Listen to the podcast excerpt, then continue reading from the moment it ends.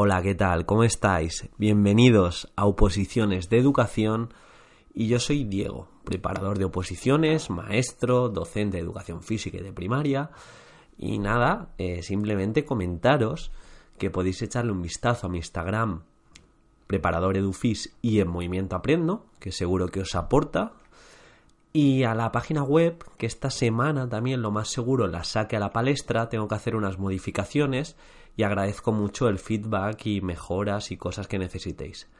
Para ponerse en contacto conmigo, tanto a preparadoreducacionfísica.com como a cualquier comentario que podáis hacerlo eh, por, por cualquier vía. Mira, justo ahora me está hablando un podcaster, no, un oyente del podcast por, por la aplicación.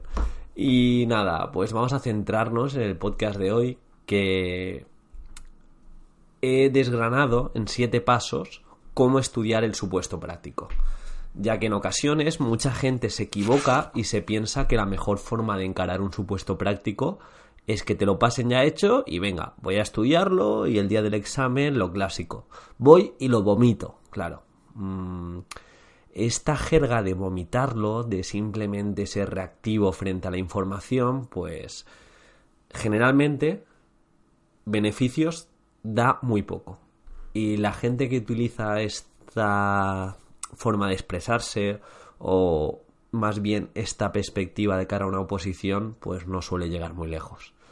Obviamente, como os digo, no funciona así. La preparación de esta parte del caso práctico exige como bien dice, preparación y seguir una serie de pasos para llegar en las mejores condiciones al día del supuesto práctico. Y sin más dilación vamos a empezar con la primera parte, o el primer punto en este caso. Practica. Tienes que practicar.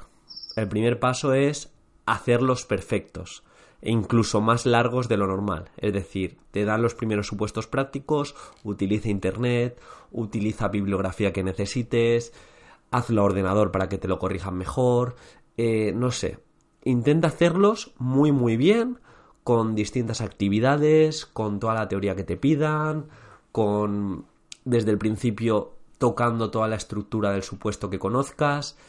Y el primer paso, antes de poder estudiar algo, es hacerlos y hacerlos lo mejor que sepamos y de esta manera, haciendo, haciendo, haciendo, pues estás aprendiendo. Porque conoces la típica frase de hasta que no te lo pones a hacer, hasta que no te pones a aplicar aquello que piensas que sabes, no lo aprendes de verdad, pues en el caso práctico el primer punto sin duda es el de ponerte a practicar. Porque no vas a estudiar algo que te den hecho porque no te va no te va a salir lo mismo y no te va no te va a funcionar. El segundo punto es que te aprendas citas, estructuras, para ciertos puntos como la metodología, la evaluación, el aprendizaje competencial. Pero claro, llegado a este punto, hemos de tener ya distintos casos prácticos hechos para ver cómo funciona la estructura del supuesto, para ver qué se puede poner en cada uno de los puntos, para observar eh, qué dicen los autores, qué dice la bibliografía, eh, un poco tener cierto bagaje antes de ponernos al meollo de, de memorizar cosas.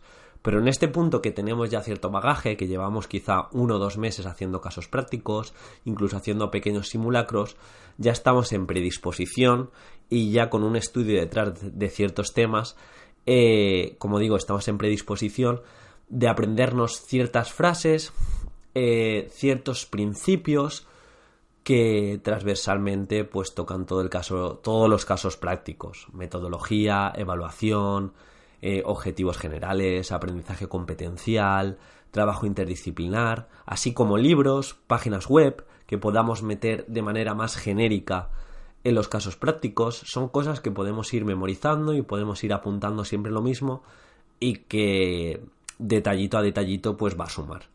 ¿Cuáles son tus pilares metodológicos? ¿Qué es para ti evaluar? Cita o libro para introducir algún punto y siempre este punto lo introduzco de, la manera que sea, una frase de Piaget, eh, una reflexión sobre la evaluación. De hecho, hace poco escuché en un congreso, no me acuerdo muy bien la ponente, pero que, que decía que sin autoevaluación no había aprendizaje.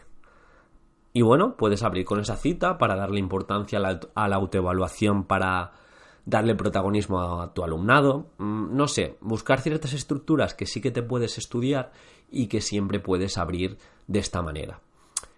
El tercer punto, como he dicho, llevamos ya un bagaje de práctica de tanto entrenar y de tanto practicar, apréndete para cada una de, mejor dicho, para cada uno de los problemas recurrentes del supuesto, una resolución novedosa. Es decir, los clásicos problemas de la sociedad que hemos hablado en este podcast y que seguramente nos encontremos, véase coeducación, convivencia, eh, mal comportamiento, eh, interculturalidad, inteligencia emocional, eh, toda la importancia de las emociones, aprendizaje competencial, problemas concretos de tu área, mm, se me ocurre si eres de educación física, sedentarismo, nutrición, malos hábitos posturales, falta de concentración, mm, gestión de trampas. Para todos estos problemas tipo que suelen aparecer mucho en la literatura y mucho en los casos prácticos, hemos de tener resoluciones eh, novedosas y resoluciones a nuestro abasto que siempre pongamos en los supuestos y también tengamos alguna libreta para recurrir a ellos de, de una manera pues muy práctica y muy concisa. Esto, digamos, es la parte que nos vamos a centrar para estudiar para el supuesto. Resoluciones, intervenciones didácticas a ciertos problemas que nos pueden aparecer. Ya te digo, son sostenibilidad, en esa línea aprendizaje-servicio. Tenemos que tener distintas propuestas y acordarnos de ellas para, para el día que nos salga un caso práctico. Más que un gallo que repite todo lo que le dicen, más bien un loro, no sé por qué digo un gallo, eh, tenemos que ser mm, opositores proactivos con distintos recursos y tener claro el, el, algoritmo. Por ejemplo, me sale A, vale, mi respuesta A la tengo clara. Me sale B, mi respuesta B la tengo clara. Pero no una estructura marcada y sea cual sea el supuesto, meter pum pum pum pum pum pum 80% del supuesto genérico, porque eso resta. Y bien, ya estamos en el tercer punto, ya os digo, las resoluciones a esos problemas recurrentes del supuesto eh, es algo que se puede estudiar, pero exige de práctica y exige de buscar mucho, de ya tener cierto bagaje estudiado. Y ahora vamos al cuarto punto. Como digo que a los problemas de la sociedad hemos de tener resoluciones, de la misma manera a las distintas competencias clave hemos de tener propuestas transversales para acercar ese contenido teórico a la práctica.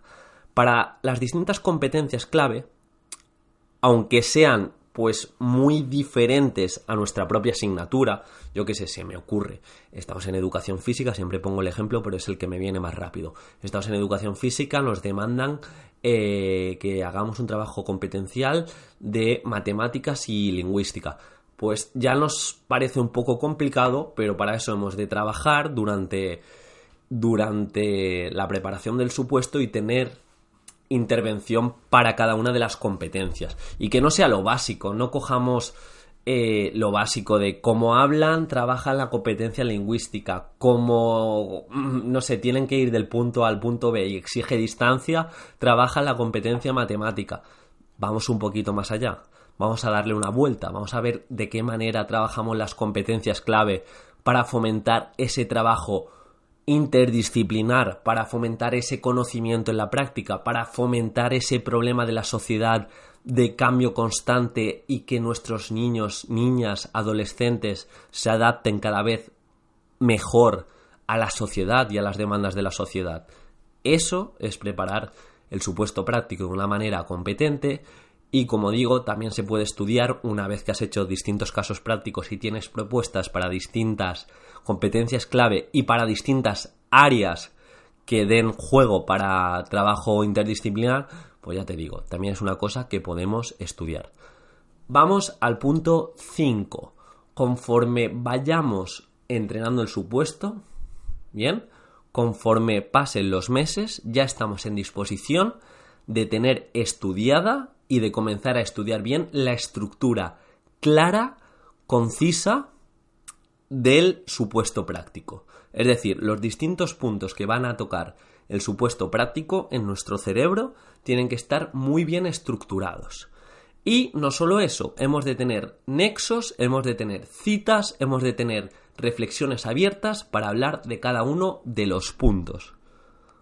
De nada nos sirve eh, preparar un supuesto práctico que parezca una lista de la compra y que cada punto esté inconexo, es decir, ahora pasaré a la introducción, ahora pasaré a la contextualización, ahora pasaré, necesito nexos, necesito riqueza léxica, necesito distintos elementos que me posicionen en un opositor competente, no solo en cuanto a contenidos propios de la oposición, sino en cuanto a contenidos propios de tener habilidades sociales, de tener habilidades lingüísticas. Y esto es muy importante. Y llegados a este punto, me gustaría daros un consejo, y es que conforme se acerque la fecha del examen, hemos de repasar la estructura del supuesto, que no se nos olvide ningún punto, pero bueno, si hemos hecho un supuesto práctico semanal o cada dos semanas y llevamos de media 10-11 meses, la estructura ya nos la sabemos eh, como si fuera una tabla de multiplicar. Pero ya os digo, repasar la estructura, repasar aquellas citas o elementos diferenciadores que tenemos para cada bloque de contenidos, para cada problema, para cada competencia, que no se nos olvide nada. Insisto, si hemos practicado cada semana, todo esto va a estar fresco y en nuestro sistema operativo mental va a estar para recuperar de una, de una manera muy directa y muy rápida. Pero... Pero insisto, intentaría estudiar eso las semanas previas al supuesto y la semana previa o los días previos sí que me haría uno o dos simulacros perfectos con condiciones muy reales de examen. Es decir, si voy a hacer dos casos prácticos la semana previa al, al examen del supuesto, haría un supuesto que puedo controlar más, ¿vale? Que he hecho algo similar, y otro supuesto que sea totalmente magia. Es decir, se lo pedimos a un tercero que nos lo prepare y para que tenga condiciones reales de examen, nos lo dé y, nos diga, venga, en 10 minutos empieza el examen o en 5 minutos empieza el examen. ¿Bien? Para de esta manera acercarnos a condiciones muy reales de examen. En este punto, ya que os he dado un consejo y creo que os puede funcionar bastante, eh, como siempre digo, esto es otra parte que suma, que tiene en ciertas comunidades incluso más peso que el tema, y hemos de practicarlo. Hemos de entrenar y de manera recurrente hemos de adquirir una serie de hábitos respecto al supuesto. No esperéis la magia de ese opositor que no ha hecho ningún supuesto práctico, o ha hecho uno o dos, y el día del examen clavarlo o el día del examen sacar más de un 5. Es muy muy complicado.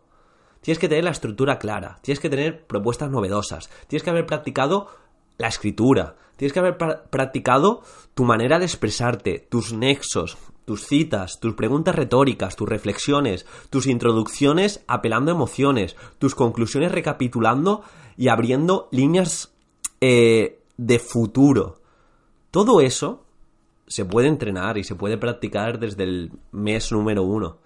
Pero claro, exige esfuerzo, exige planificación y exige gestión.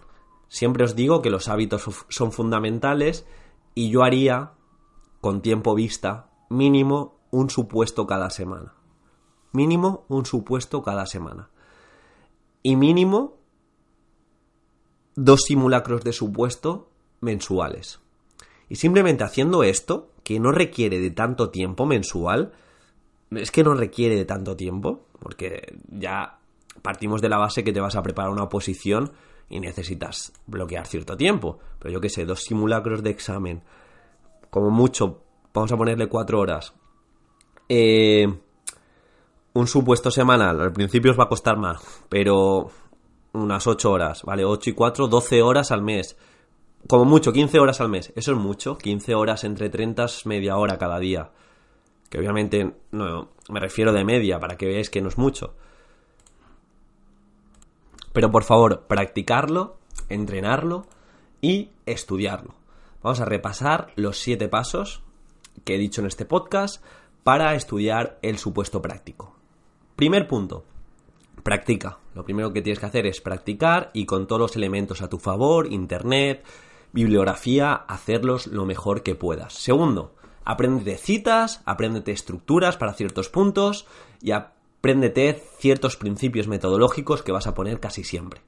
Tercer punto, de tanto practicar, eh, ten en cuenta una serie de resoluciones tipo para problemas de la sociedad de este siglo XXI, coeducación, convivencia, comportamiento, inteligencia emocional, eh, sostenibilidad, etc. Cuarto punto, para abordar las distintas competencias clave y este conocimiento en la práctica, tenemos que tener propuestas y trabajo interdisciplinar potente para realizar un aprendizaje mucho más significativo. Quinto punto, conforme vayas entrenando el supuesto, apréndete la estructura. Si tienes que hacer dos supuestos prácticos el día del examen, intenta aprenderte dos estructuras distintas. Pues cambiando igual la metodología eh, después de, de la intervención, no sé, hacer pequeños cambios para tener dos estructuras. Si solo tienes un supuesto práctico, nada, abórdalo con la misma estructura y ya está, no te lío más. Sexto punto, practica y mira tus carencias. La progresión sería primeros meses con supuestos que ya, que ya hayas hecho y segundo, conforme tengas más bagaje, supuestos prácticos más complicados. Y por último, quedando poco para el examen, repasa tu estructura, aquellas citas, aquellas resoluciones a los distintos bloques temáticos y problemas y realiza uno o dos simulacros la semana del examen del supuesto. Para rememorar y recordar todo eso que te tienes que aprender. Y nada, esto ha sido todo. Espero que os haya aportado y espero que estéis muy proactivos. Ya sabéis, agradezco mucho vuestro corazoncito, vuestro like, que compartáis, que me dejéis un comentario y nada, seguimos sumando. Un súper saludo y muchísima, muchísima fuerza, de esa fuerza que os llegue hasta la sangre y que os dé vitalidad para poder con todo en esta vida. Es que estoy seguro que podéis. Un saludo.